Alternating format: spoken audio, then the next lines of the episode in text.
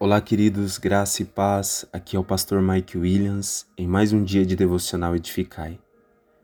O texto base da nossa meditação está em Efésios 4, do 7 ao 16, com o tema Cresçamos em Cristo. Efésios 4, 7 diz: E a cada um de nós foi concedida a graça conforme a medida repartida por Cristo. Ou seja, todos nós recebemos graça o favor imerecido da parte de Deus. Cada um recebeu esse favor de Cristo em uma medida exata, pois ele repartiu e distribuiu a sua graça conforme desejou em sua vontade e planejou em seu propósito. Em Efésios 4, do 8 ao 10, nos revela que, por isso, é que foi declarado quando ele subia em triunfo às alturas levou cativos muitos prisioneiros e distribuiu dons aos homens. O que significa ele subiu, senão que também desceu às partes mais baixas da terra? Aquele que desceu é o mesmo que semelhantemente subiu muito além de todos os céus para preencher tudo o que existe. Quando Cristo ressuscitou, ele foi ao inferno para tomar a autoridade de Satanás. E não somente triunfou sobre ele, mas também resgatou aqueles que morreram crendo na palavra de Deus, os levando para as regiões celestiais para estarem com ele para sempre. E nesse movimento de descer e subir, entre o céu e o inferno, na região intermediária que é a terra, ele não a deixou abandonada.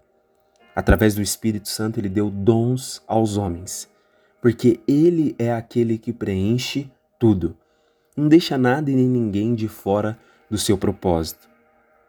Efésios 4, do 11 ao 13 diz: Assim, ele designou alguns para apóstolos, outros para profetas, outros para evangelistas e outros para pastores e mestres, com o propósito de aperfeiçoar os santos para a obra do ministério, para que o corpo de Cristo seja edificado, até que todos alcancemos a unidade da fé e do conhecimento do Filho de Deus e cheguemos à maturidade atingindo a medida da estatura da plenitude de Cristo.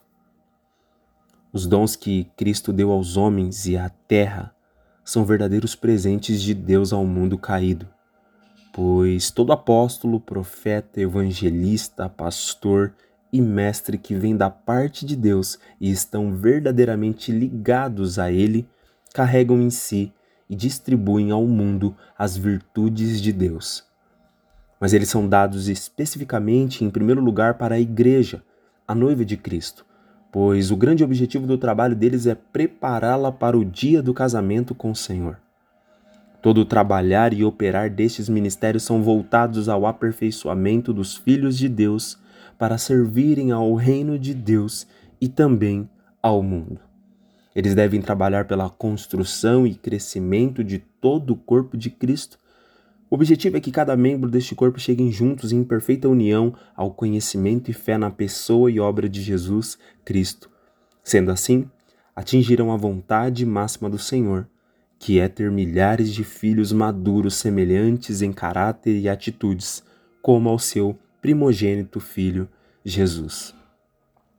Em Efésios 4, do 14 ao 15, está escrito que o objetivo é que não sejamos mais como crianças levados de um lado para o outro pelas ondas teológicas, nem jogados para cá e para lá por todo o vento de doutrina e pela malícia de certas pessoas que induzem os incautos ao erro. Longe disso, seguindo a verdade em amor, cresçamos em tudo naquele que é a cabeça, Cristo. Em meio a todo esse trabalhar de Deus em benefício de seu povo e do mundo, existe oposição ferrenha para que a vontade de Deus não se cumpra na terra.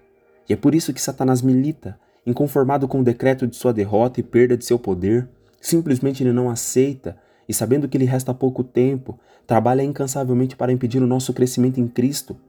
Como ele faz isso? Uma das maneiras é levantar ondas teológicas mentirosas, introduzir doutrinas de demônios, usando com astúcia pessoas perversas para conduzir muitos desprevenidos e ingênuos ao erro. A advertência para nós é: estejam bem longe disso. Pelo contrário, concentre-se em crescer em Cristo em sua pessoa e obras. Pois dele todo o corpo, ajustado e unido pelo auxílio de todas as juntas, cresce e edifica-se a si mesmo em amor, na medida em que cada parte realiza a sua função, como está escrito em Efésios 4:16. Meus irmãos, é tempo de nos ajustarmos, é tempo de nos unirmos, é tempo de crescermos, de edificarmos, de amarmos e não sermos desprevenidos e ingênuos como as crianças. É tempo de cada um fazer a sua parte, de cada um realizar a sua função. É tempo de crescermos em Cristo e de Cristo crescer em nós. Deus te abençoe e te capacite, em nome de Jesus.